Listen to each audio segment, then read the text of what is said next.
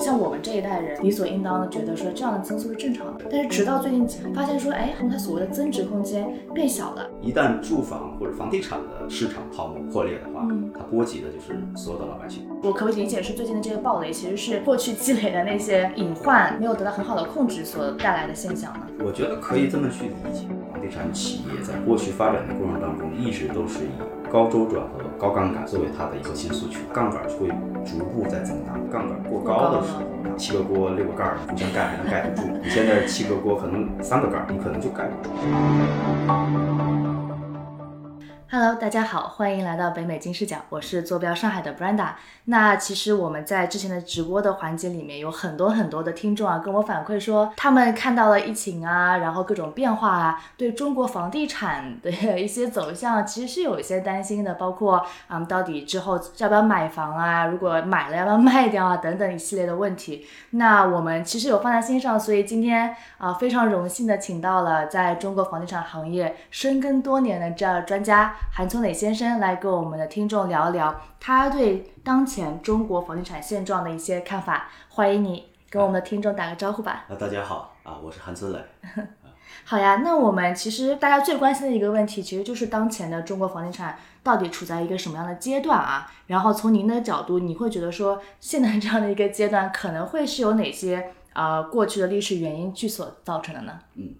呃，其实从目前的形势来看，当然受整个的啊疫情啊，整个经济环境大的一个变化，那从我个人的一个判断和看法的话，其实是房地产的一个啊转型加剧的一个阶段。啊，当然，之前包括万科也好啊，或者同行业的很多的公司，嗯，都提出来了，呃，房地产进入了黑铁时代啊，或者进进入到活下去的这么一个时代。其实呢，从本质上讲，我觉得我还是非常认同这样一个说法的，因为在过去这几十年的整个房地产的市场的发展，我们可以看，其实具有标志性的一个呃时间点，应该是九八年的啊个人房贷的。管理办法的一个出台，嗯，在此之前呢，国家也在尝试做一些房地产的一些改革，从最早的分配制到后来的呃九一年前后推出来的这个房改的一些整体的方案啊，涉及到二十四个省市的直辖市啊之类的这样一个状况都在去推进。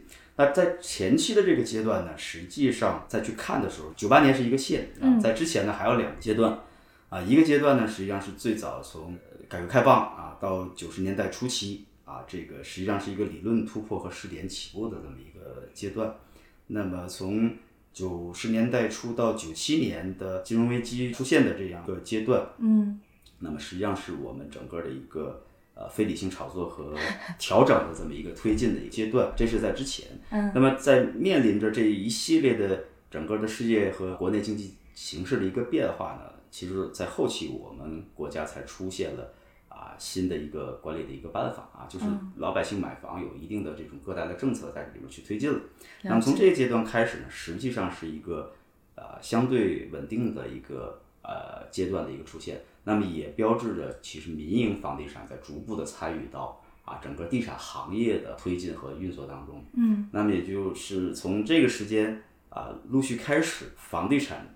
进入到一个应该说是暴涨式的这种这种发展的一个过程当中。没错。其实原来最早早些年我们去讲啊，有些温州炒房团啊，或者这些啊，其实都是大家耳熟能详的这个概念。其实就是从那个阶段，大家有机会或者说是呃能够去充分参与到市场当中去的。嗯。那这个时间呢，其实在几年的时间，这个相对稳定的一个状态。啊，基本上是到零四年可能开始才啊有一个跨越式的一个发展，到零八年的金融危机的出现，嗯啊也把整个的房地产啊做了一个重新的调整和能叫洗牌，因为很多时候在那个阶段大家也出了很多问题，有很多传统的房地产呢也那个阶段可能生存出现了一些状况啊，不能够延续下来。呃，随着整个经济的呃不断的快速的。增进包括国内的整个经济增长的速度维持在一个六以上八以上的这样的一个增速，实际上反向推动了整个呃地产的快速发展。其实这个阶段呃更多的在地产上，不管是从国家也好，还是从老百姓对于地产的观念也好，其实赋予了更多的金融属性的东西在里边。这也是形成了后来大家去反过头去看地产啊，嗯，我们几年一个周期啊，寻找一些规律。那么在这个阶段，很多时候啊，不管是地产、金融机构还是老百姓，对地产的看法就是，我只要扛过了阶段性的调整，那么下一波的涨势就会非常的喜人，可能是是爆发式的增长。是过去呢，很长一段时间是这样的，但是就从二零年开始吧，我个人觉得是是二零年是比较明显的一个痕迹，啊、但是真正有这个讯息的话，大概在一八年开始。那、当然这是呃代表个人的观察和观点啊，嗯，呃，其实一八年的时候，呃，对于房住不炒的这个呃概念已经非常深化的再去呃响应和落实。啊，而且对于 GDP 增速的这个概念的话，其实在呃那个时间开始就没有过多的去呃给予呃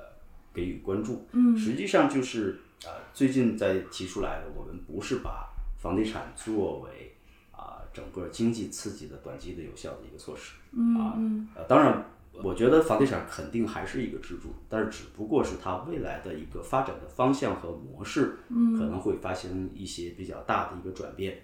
可能过去的那种大家认为的管控之后暴涨的这种形式是不会出现了。那么对于未来的房地产的一个走向，我觉得可能是呃一个横盘的一个市场啊，这个也有很多的同行业的人员对这个观点呢，大家是比较能够保持一致的。啊，因为过速的这种爆发式的增长也好，或价值的这个高速变动也好，其实是和我们的大政策相背离的。啊，房住不炒的政策是让啊大家把这个房子的属性更多的回归到它原来的居住属性上来，而不是过度的金融属性的一个附加。对，那您刚才讲到说，我们这个一八年开始，你嗯有看到说，哎，这个房住不炒的这个趋势，慢慢的开始显现出来了。是，哎，为什么是这个时间点？当之前为什么没有意识到说我们应该房住不炒？而且包括我们最近有看到有一些城市里面的房子它爆雷啦、等等啊，然后包括就大家会觉得说，哎，不断的出来新的政策啊等等，包括上海，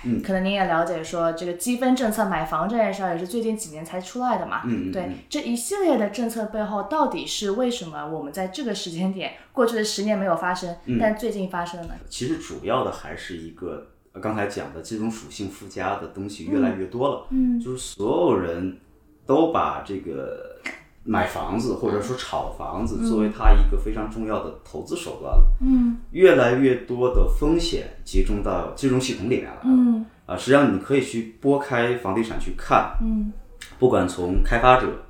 从金融机构、从买房者啊，最终所有的资金的来源都是金融机构，都是到最底最后都是银行，到最后都是老百姓的储蓄。没错，那这种的无限制的附加，呃当然我们经过了几十年的这个房地产的发展，这种附加积累的量是非常非常大的。一旦住房或者房地产的市场泡沫破裂的话，它波及的就是所有的老百姓，那整个经济的影响会非常大。因为大家也都知道，这个 房地产影响的行业可能有六七十个行业。对，如果它出现大规模的这种，就是呃，我们现在现在讲叫硬着陆吧。如果说真的是特别硬的着陆的话，可能整个市场的这种冲击啊、不是很容易去承受的。了解，那么一八年为什么说是一个呃一个点呢？啊、当然就是呃习总书记提出来的“房住不炒”的一个观点，嗯，包括刚才讲的，我们现在呃从那个时间点上是不太提这个 GDP GDP 的一个增速的一个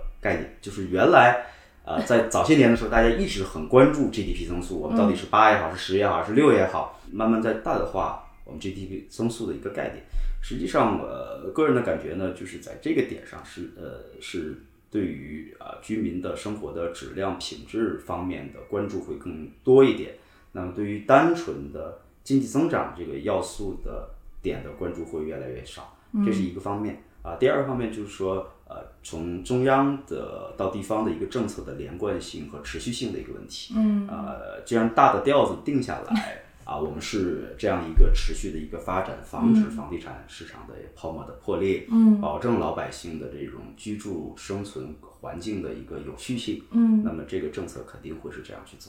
了解了解。那你刚才说这个呃风险金融积压在这个金融系统里面，这一点其实我不是太明白啊。就这个难道也是一其中一个原因？说如果我们不去呃做一个比较可持续增长的感觉这样的一个政策的话，呃，这个金融系统会怎么样呢？它会有什么后果？所有的产品啊，所有的商品，房子也是商品，所有的商品的话，它都是有两个属性的。啊，一个是它实际的使用属性，一个是附加的金融属性。嗯，以前大家很多，包括现在很多人就在炒鞋子啊，没错，对对，他买了很多鞋，他会有一个增值的空间。很多商品都具有这这种属性。那房地产房子本身也具有这样的属性。嗯，过去呢是基于我们有大量的这个房屋的一个。就是供需关系的一个一个相对的不不不平等，就是需求量会过大，会过大。我们有相当充足的人口的红利在这里边。了解。那么我们也有很多的储蓄的基础在这里面。就中国人在全世界比起来，我们储蓄量是非常非常大、非常非常大的，在早些年。但是你会随着整个的呃资金过度的流向房地产，那其实是这些资源把这个房地产的整个的。金融属性的附加值是过度推高的，呃，它实际上已经超出它本身或者说它应该有的这种金融属性的价值。嗯，那么如果再继续推高这种金融属性价值的话，那可能再有一天它供需平衡打完全打破，或者说，啊，当然，呃，这里面有一个什么点呢？就是我们可以看近几年的我们的人口的增量也好，啊，包括我们的储蓄量也好，这种变化。实际上是呃很难支撑我们整个房地产金融属性的这种附加值的增加啊！一旦它爆发的话，国家也好，从我们老百姓的呃角度也好，如果真的是房地产泡沫的破裂，导致房价的暴跌，那大家损失的这种原来的所有的一些价值，嗯，真的是非常非常大，可能很多人面临着破产的问题，啊，面临着整个呃一辈子储蓄的这种价值都会付之东流啊，都会是这个问题。了解，所以。一定不会让房地产泡沫破裂，那么也不能让它再继续增长啊！所以我们要通过一些政策的手段，或者市场导向的手段，或者大家观念的转变。慢慢的让这个房地产市场回归理性，回归合理。没错啊，是这样一个，了解。我个人认为是这样一个过程。了解，很有意思啊。因为其实像我们这一代人，我们是在房地产发展，就跟着房地产，跟着 GDP 一起起来长成长的这一代人，所以我们会非常理所应当的觉得说，这样的增速是正常的，房价过几年翻一番是正常的。但是直到最近几年，其实我们自己也开始买房了嘛，我们这一代人发现说，哎，好像它增值的空，它所谓的增值空间。变小了，而且大家大家也不怎么在意这个所谓的增值空间了，因为你需要积分买房，就它真的是硬的需求的下，它才会让你去做这个动作。对，呃，的确有很深的感触。但今天听您这么一聊，我大概知道说是啊，其实是为了让这个经济能够有个更加健康的发展，而不是像之前那样飞速的啊这样的一个涨。那这这一点其实可以分享一下，就是从你个人的角度来去看这个问题啊。嗯。呃，当你的钱去投到房地产会有很快增值空间的时候，嗯，你的钱不会投其他市场，是啊，整个经济市场我们需要有多头的发展，而不是只没错一个对对一个方向来去走，那其实这个是不健康的，没错啊，从你说只是把地产发展好，那我们的实业怎么办？我们其他的高新产业谁来去投？对啊，实际上会有这样的一个冲突。这个点还真的之前没有想过，因为其实当你。没有买房的时候，你其实是所有的那些投资的那个产资产的分配是比较理性的嘛？你会想说，我比较多的钱花在比较稳健的基金产品上面，等等。但是当你发现买房子可以两三年赚一番的时候，的确就是趋利啊。对，人都是趋利的嘛。没错，这个也是这些年发展下来，因为经济发展是我们的一个主要的一个方向嘛。嗯嗯。那所以。不好的一点呢，也会导致大家把这个利益价值、财富的增值作为他的一个价值观来去看待问题的时候，实际上呃，有某些方面来讲是不太好的一个理解理解。感觉这个是个，之之前可能作为老百姓不太理解，想说，哎，我为什么不行？为什么不能不能像以前那样去买房了？但现在听您这么一讲，它其实是对其他行业一个更加呃生态化的、体系化的一个健康发展的这么一个，对对对，同时也是对呃。普通老百姓就是我们这些消费者的一个保护，没错。因为你的过度增值，其实我们是很难有能力去去去买到比较心仪的房子的，这个价这个价值的差异还是蛮大的。嗯，当然现在很多的楼盘的开发出来量也很大，其实，在呃一些三四线城市也好，或者更低一些层次的城市也好，嗯，房子的供需关系已经发生的悄然间已经发生变化了。过度的供应，但是它的价值其实还没有合理的往下去回归的时候，你买的这东西的增值就基本上慢慢消失了。是啊，所以控制住。之后呢，会让大家更合理的对待房地产这个产品。嗯，其实我们说房地产，房子有什么价值？就一堆砖头啊，一块地，是一种生活状态。对对对，最多就是有个所谓的学区，但是这些概念慢慢都会在调整和变化。你会发现，慢慢学区可能也没有那么重要啊，因为大家的。呃，从国家的教育投资的呃力度也好，或者说政策的调整也好，嗯，那你学区原来可能价值很大，嗯，那慢慢的可能我们打破了学区这个概念之后，那你就是一堆砖头 啊，就是一个房子，那可能呃远近的问题是吧？可能舒适度的问题，嗯，可能呃这个阶段慢慢往后去看的话，可能大家对于居住的环境。啊，居住的物业的服务，嗯，啊，交通的便利，嗯，啊，等等这些方面，可能是呃房子有附加值很重要的一个方向，而不是说本身这个房子的一个东西，嗯，啊是这样，嗯，了解。那这个其实我们之后也可以再聊，啊，房企它本身真的这些调整，它自己有哪些挑战的时候，我们也可以再细聊。对对对。那那我还是有点好奇啊，就是您刚才讲了，我们从。上个世纪 末开始，我们整个中国房地产开始慢慢啊繁荣昌盛的这么一个阶段，以及到最近几年开始回归理性了。我可不可以理解是最近的这些暴雷其实是呃过去积累的那些呃隐患没有得到很好的控制所带来的现象呢？我觉得可以这么去理解。嗯，其实，在你知道每个。产业都是这个样子，就是当它快速去发展、去膨胀的时候，嗯，呃，一定会有大量的资本的进入，嗯，啊，资本都是逐利的嘛，一定会有大量资本进入，然后本身市场又是这种爆发式的一种增长，嗯，那么对于每个房地产企业也好，就这个行业来讲，它过去都是一个粗放式的一个管理，嗯，啊，因为它利润足够厚。啊，大家以前总觉得啊，房地产很赚钱。当然，这个很多人大家出来去讲这个事儿，其实他赚的利润是挺好呀，相对于其他行业来讲还不错。但是他没有想象当中的那么的暴利，那么的暴利，因为这里边有土地成本，有的建设成本，还有大量的税要去缴。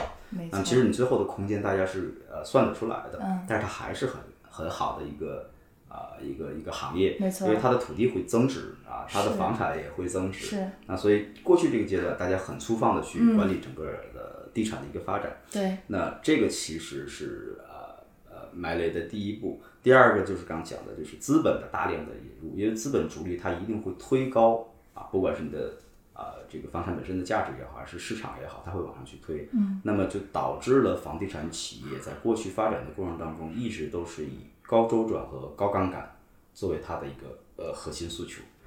只有我投入的资金周转的速度越快，嗯，我使用的金融杠杆越高，嗯，那么我最后的收益是越大的。那我可能投一个亿，我一年可以赚三个项目、两个项目或者三个项目，甚至更多，嗯，那呃，当然这个这个呃不一定说能够实现，但是基本上理论上是这个是这个问题。那我投一个亿，比如说三个亿的土地，我投了一个亿。啊，将近百分之三十多的三十到四十的一个资金，那我就可以从啊其他的金融机构或者非银行金融机构里面去拿到匹配的资金。那我可能六个月就开盘，开盘之后我这些快速回快速就回转了，我就可以投下一个新的项目。所以它这种周转啊，导致了它可能停不下来，就不停再去不停的转，这样去转。那所以它杠杆会逐步在增大。对，这也是为什么呃。从这两年开始陆续暴雷，就是你的杠杆过高的时候，你是很难去平衡。我们过去讲这个七个锅六个盖儿，你互相盖还能盖得住。你现在七个锅可能三个盖儿，你可能就盖不住这样一个一个情况。所以它是一个长时间积累，或者说一个行业惯性。嗯，大家对于过去地产传统的这种认知，嗯，导致了在出现新的比较坚决去执行政策的。这么样一个作用下，它就平衡掉出现的这些问题。嗯啊，其实大家在前两年，就前几年也都在提出精细化管理的精细化管理。精细化管理原来是粗放型的嘛。啊。其实一八年我参加一个一个一个会的时候，我们也在讲我说，现在就是一个精细化管理，一个现金流的管理。但是其实那个时候大家提出来有这个认识了，但是在执行过程过程当中呢，其实很难去落下去。一艘船这么大的一对艘船要掉头，很难，是很难，很难。就是但是大大家都在改，都在推进。嗯啊，不管像现在万科也好，龙湖也好，啊，比较还比较坚挺的这些房地产，嗯大家都在去做这些事情。嗯嗯，但是它很难做到像生产制造型企业这么的精细化没错，啊，因为那个可能是几十年或者上百年的一个呃嗯积累的一个过程。对对对，那房地产的一个转型，它本身的属性就在这儿。嗯其实过去我一直把呃房地产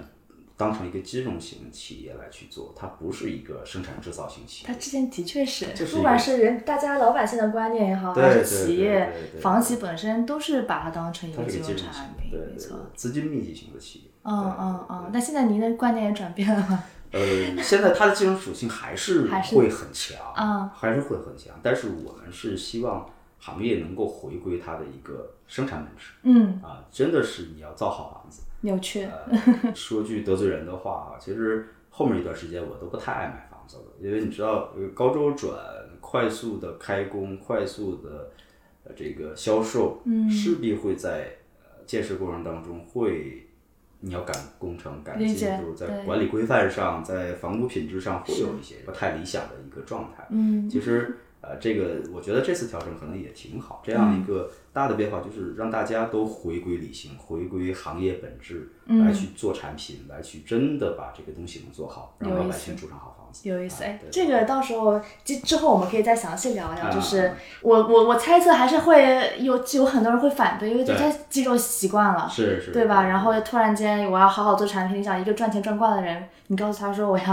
好好做产品的，可能会有点难。但我们一会儿可以再好啊详详聊。对，刚才听你聊了这么多，啊就是过去二三十年了，可能这样的一个发展历史嘛。那其实大家也很好奇啊，嗯说这个二零二零年疫情嘛，对很多行业都带来了翻天覆地的变化。对那对于我们的房地产，是不是也有一些比较我们可见或者不可见的这样变化呢？然后不同的城市之间是不是有一些不一样的影响？疫情这个这个事件呢，啊比比较突发性的一个情况。其实当时我们再去看二零年政策的出台啊，因为是疫情之后过了一段时间才出来的。嗯，就当时我们在开玩笑在聊天，我说应该二零年初就应该出这个这些政策了。哦只不过是因为疫情呢，使得这些政策呢，呃，自动去延后了，哎不可能在疫情爆发的时候再去推这些政策，大家也没有精力再去落实这些东西。嗯，呃，所有的政策推行出来之后，呃，我们呃觉得所有的政策基本上已经到底了，嗯，啊，不会在这个层面上再去加码，因为所有政策其实都在很多方面啊、约束了或者说。呃，管控住了整个呃地产的行业的一些一个方向啊，不管三道红线也好啊，嗯还是其他也好，这个基本是管控住了。哎，这个具体的这个政策可以给我们大概讲讲吗？就是相比较二零年之前的那些政策，有哪些比较大的其实变化？大家看到的就是呃 三道红线啊，嗯，那其实就是回到我们刚才您提到的，说之前买的那些雷，对就是其实是希望通过这些政策，能够未来不要再买雷了。对对对，包括后面的一些限呃，就是力度比较大的限购政策啊，嗯，呃，限价政策啊，就是包括呃我们的一批四备备案的销售价格跟二批四备案销售价格的一些涨幅啊，嗯其实都已经有了相关的呃政策再去支撑。呃，过去呢，就是大家觉得这些政策出来就出来了，可能在执行力度上没有那么大。所以刚才讲说，当二零年以后出来这些政策出到出来之后，我们就觉得基本政策到底之后，它只是一个执行的到位度的一个问题。嗯当这些政策执行都到位了的话，呃，理论上是能够控制房地产的一种啊过快的增速的问题。嗯嗯啊，所以也会讲说，在这个阶段过了之后，是不是还会出现这种爆发式增长？嗯，呃，我个人判断是不会了，因为我觉得可能未来就是一个横盘的一个市场，一个比较稳定，比较稳。定的，嗯啊，不是说它不涨啊，它是可能是在一个相对稳定的增速的过程当中上下波动的。谁讲了这个房地产就不能跌啊？也也不会啊，就是所有的商品都会啊。对就我们买完汽车以后，或者买完电子商品以后，可能过几个月它的价值就降下来了。是的，是的，那房子也是允许它有上下的波动，对，但是要控制在一个合理的范围或者一个横盘的一个啊区间当中这样去波动。这样小幅震荡。对对对这样的话可能才是呃一个比较健康的一个市场的一个发展。嗯，啊，因为嗯。但我就在听朋友讲说，就是可能上海、北上广嗯。深的房价市场房价会比较稳定嘛，就即使经过了疫情，我有看到说，虽然有的部分区域像挺有意思，那些疫情严重的区域，嗯对当时房价短时短时间的掉了一下，对对，但是后来又回来了嘛，它一定会回来。但是这个情况是不是说，对于其他的，比如说二三线的、三四线的城市，甚至，嗯，他们这个波动可能没有那么好的可以去控制？嗯，其实这个呃，其实看本质的话，它就是一个供需关系的问题。了解，啊，供需关系的影响的，反正从地产的角度，我觉得有这么几个。第一个很重要的是人口，嗯啊，我们要看这个区域的人口的，它到底是流入还是流出，嗯它的增长量和减少量到底是什么样子。嗯第二个是不是有产业支撑嗯啊？你有产业支撑，它是一个，它本身是能够创造一定的就业岗位和生存岗位的。嗯，那么过去大家买各种地方的房子，可能刚才讲投资的属性会更多一点。嗯然后可能四五线我也在投资，大家觉得它一定是往上涨的，一个趋势，，它就跟买股票一样，是这些后来者又把这些市场托起来了。啊，那但是现在我们慢慢回归之后呢，我们会看，就是如果这个城市啊，如果没有产业支撑，它又没有一个人口的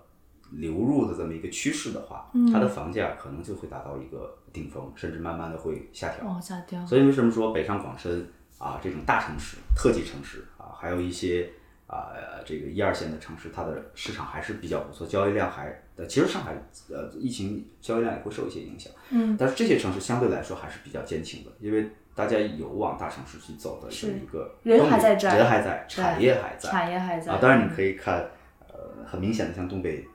地区啊是，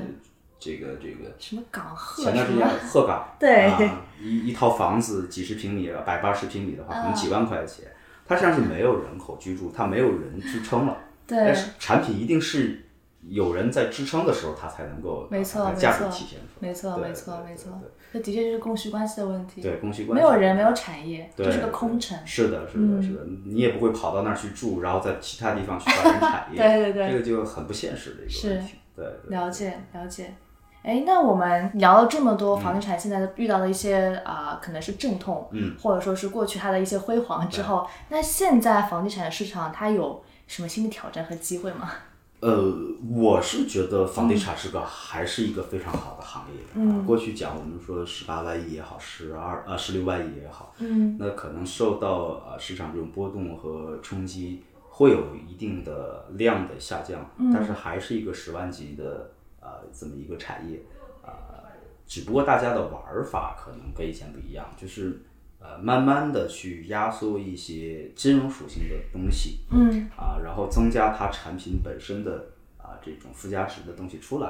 啊，可能是未来呃房地产很重要的一个方向。因为现在很多呃企业也都在出来去讲，要做好房子的品质，做好我们的产业的 呃就是房地呃整个后期的一些服务。嗯那这个其实是回归合理性的一个很重要的一个呃一个方向。嗯因为我自己啊、今年也出来在创业嘛，也在去做这些呃这些东西。实际上我们是希望能通过啊、我们做的呃金融和呃建筑的两端去降低我们整个的一个杠杆的使用的力度。这个怎么说？什么叫降低？通过金融和你看，过去我们讲房地产，大家一直的做法就是，我可能只出了土地款的百分之三十、四十，嗯啊，我其他的地方都可以通过呃金融杠杆来去实现我的一个啊后续的一些运作。嗯，等你开盘之后，你通过预售的这种方式又会拿回来现金，所以你的投资杠杆是非常高的，我们的回报率非常非常的呃大，周转率非常的快。那么我们呃国内这个房地产的模式呃就是这么样逐步发展起来的。嗯那么如果说我说降杠杆的话，我现在在做就是我们可以可能把啊、金融这一端的和后面的建筑这一端的结合起来，不是说压缩了房地产的空间哈、只不过是呃可能房地产也要往呃两个端的这种变化来去走。嗯呃，你比如说现在做的一些代建也好啊，或者说做的一些、呃，也有金融机构直接去拿地，然后来去直接去做开发。其实这个呃，就是怎么降杠杆，提高我们自己的经营的杠杆。我刚才讲说，我们现在在做的可以可以看，就是前段时间有一家呃基金自己去拿了一块地，啊，当然我没因为最近也没有时间跟跟他们交流，还都比较熟，嗯，我说后面也要去看聊一聊，看看他们到底是呃怎么去运作，后面去开发这个项目。嗯，基金是自己去做房地产公司呃，是拿了一块地，嗯。但是不知道后面他是找开发商在合作啊，还是他自己就去开发。嗯。啊？因为最近我们也没，我也没时间，就是大家见面去聊一聊这个事情，但是很有意思。啊。其实我我最近在去呃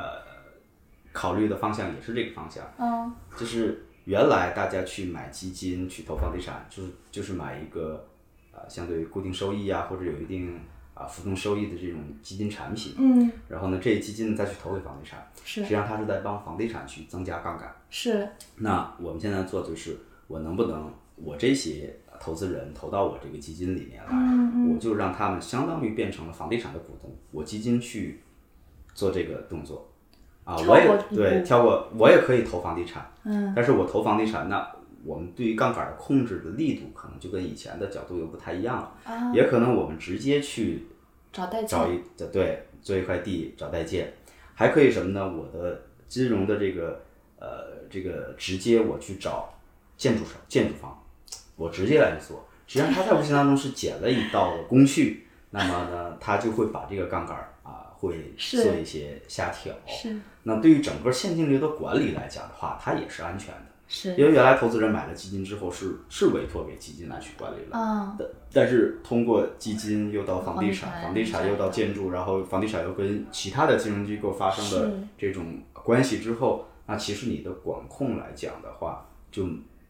不像我说的这种方式这么直接。没错，那如果我们这么去做的话，这些投资人他是很清楚的，我的钱是怎么去投的，去了哪里那我在？管控怎么去管的？那甚至我们呃直接去找建筑商的话，那我们其实是有有力度的。因为我的原我们的原则是不要去过度使用杠杆。嗯，那我们在和呃建筑商去合作的时候，那我就不会去增加其他的杠杆。嗯，当然这个周转率可能会下降是啊，但是它的安全边际啊，它的这个杠杆的使用效率啊效率啊，整个的这这一块儿的东西我们是能控制住的。这个非常有意思啊，其实是跳过了中间的之前的巨头房地产嘛。对对对那这个不会对于现在的既得利益者带来一定的冲击吗？他们 OK 吗？这个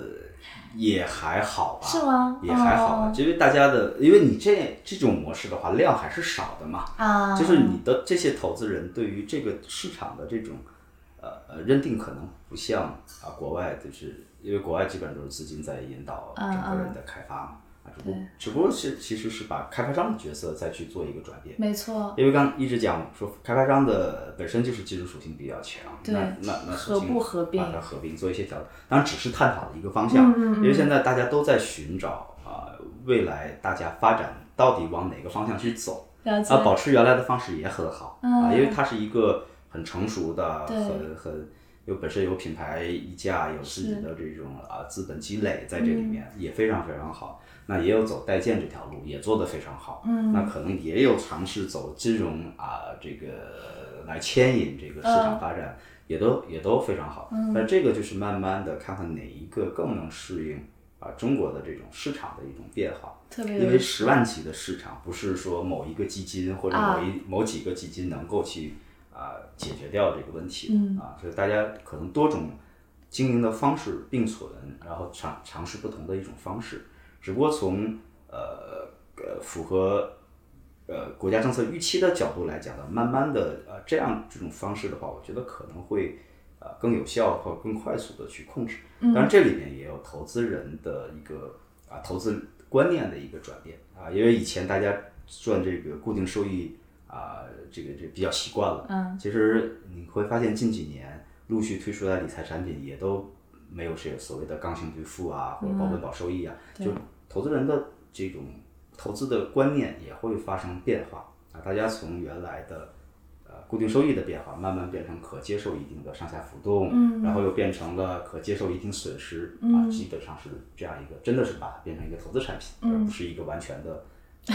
纯保本的理财产品的这种角度去。有意思，有意思。所以其实我们虽然说这个房住房住不炒，嗯它我们希望能够降低它的那个金融的呃杠杆性或者说属性，嗯，但其实，在一定程度上面，呃，它有别的方式能够体现它的金融属性，而不是通过住，是的吧？是的，是的。嗯，因为因为你的呃房子如果再这么涨下去的话，其实很多人是买不起房子，嗯嗯嗯，尤其是给年轻人刚毕业时间不太久的，对，呃，怎么可能买得起？实际上就是掏空了家里的家底。呃，是是，普通家庭来讲的话，你是可能把几代人的储蓄没错，呃，全都拿出来去给你交个首付，你在核心城市能交个首付，也就是这个样子。那你后面未来的呃生活怎么办？你这个压力还是蛮大的。是的嗯呃，还有你将来的养老的问题、医疗的问题、等等种种的这种因素都在这里面。是所以如果再这样持续下去，我觉得是不太具有可持续性的这么一个、嗯一个状态。现在年轻人特别难，就是你算一笔账，你觉得说，哎，我买不起房，那要不我租房子吧？对但是好点的房子，因为房价就在这儿，对他租房也很贵，他算了一笔账，算我每个月租房的这个四五千块钱，我去还还贷款，对也想不定可以拿套小房子下来。对对就是对对。真的就 不所以知道你说该怎么办。为什么现在大家老讲说年轻人好多都是躺平的心态？是他没办法。当嗯我们去看一个呃目标的话，如果我跳一跳能够到，大家会有动力去够嗯对啊，努努力我能够实现。当你这个目标高不可攀的时候，那我只能选择躺平，没办法啊，就是我飞起来也没有用，也没有用啊，除非你中了彩票了，或者是一个颠覆性的东西出来，对对对你才可能有机会。那你觉得之后这些改变会对年轻人买房或者说是这些生存条件有一些我觉得是一个生存环境啊，就是嗯是这个生活环境会有一些调整和变化。更重要的可能就是整个的看整个的经济的产业的布局，嗯啊、大家的一个呃生活的方式和观念的一个一个转变。呃，谁也没有规定一定要买房子，对不对？一谁也没有规定一定要在上海买房子。那其实慢慢的，大家会看，我们现在会逐步的形成一些产业城市集群的这么一个概念。呃，当然过去像我像这个七八十年代的呃这些年龄出生的呃这些人的话，可能比较集中想去北上广深啊大城市发展啊，因为它有会更多的机会啊，有更多的。这个获得高收入、高报酬的这种岗位在这里边，那如果随着逐步的这种产业集群的形成，它可能就是一个城市片儿啊，对啊，你比如比如说长三长三角当然是经济比较发达，嗯，啊，当然或其他的地方呢，呃，这个可能围绕着一个城市周边的城市也会慢慢的把产业布局啊，整个产业链的东西把它做起来，嗯，然后产业集群的啊就会显现的比较啊清晰一点，呃，可能大家对于这个购房的需求的面儿。啊，可能就会铺的会大一点，可能价值的话也不会像以前啊这么去啊过度的一个啊高的一个增长。嗯。另外一方面就是呃，你也看刚才也也也提到了，就是我们现在的人口增速啊，其实是在减缓的。去年的数字很难看啊，也有人在预测可能未来几年就变成负增长了，这个是很可怕的一件事情。年轻人现在也都不爱结婚，也不爱生小孩。啊，这个话题就 是是什么都不想，只对对对，想一个人待刚才着。是躺躺平心态嘛，啊就是自己很开心，OK 了。呃，呃当然这里边有教育成本啊、生活成本啊各方面的因素在里边，当然也有个人的这种观念在里面。有很多年轻人，我看也都是属于一种低物欲的那种状态啊，也不像以前这个这个，呃其实七八十年代出生的人，呃小的时候都经历过相对比较经济不是太发达的这种状态，所以大家觉得有钱了之后，我们消高消费啊，或者奢侈品啊对，比较有执念。但是现在小朋友出生之后，享受的条件都很好，他可能对于这方面就不是特别的敏感啊，可能会有一些变化。当然没有太深入的研究啊，就是从感官上来讲，就是每个时代有个每个时代的特点。嗯啊，每个时代的人呢，又对不同事物有不同的诉求，这会有一些差异啊。是的，是的，而且再说，现在的小朋友将来会手里可能呃很多人都会至少有一套房子吧，啊，那至少了吧，一套到两套是都会有的，哪怕你的呃经济条件可能会呃不是特别好的，家里可能也会有。啊，的这这个只不过是你的位置不一样，有可能是在大城市的，有可能是在小城市的，嗯嗯啊，但是它都会有，因为现在的生育这样的人口增长这样的下降的话，大家没有人去跟你去再去分这个房子，是 没错没错，特别有意思。感觉今天除了聊了这个前半段，听、听您讲这些中国房地产的发展历史，我有点严肃，然后其实 听在心里面有一点觉得说，哎呀，这个市场是不是真的不太好？但这或者说没有像以前那样可以暴富的机会了，损失了很多，觉得自己生不逢时。每个时代特点不一样，但是是都是代表我自己个人比较浅薄的观点。没有没有没有没有，我觉得学到了很多。嗯，然后包括到后面我们又聊了一下，就是的确就是每就嗯房地产它发展的过程，对也烙印在我们每一代人身上，这是特别有意思的。大家对房子的一些看法，对可能什么的也会观念有改变。那其实我们下一期节目也想跟您再探讨一下，现在呃我们老百姓个人与房地产这么一个关系，我们可以再详细的探讨一下啊、我们现在应该怎么样去看待房地产，然后作为个人我们应该有怎么样的心态啊等等。好，好那我们下期节目再见。好，再见。对跟金视角聊人生，感谢您的收听，请在各大播放平台和公众号上搜索“金视角”，订阅我们的栏目吧。金融的金，事件的事，角度的角，一键三连，从我做起。我们下次再聊。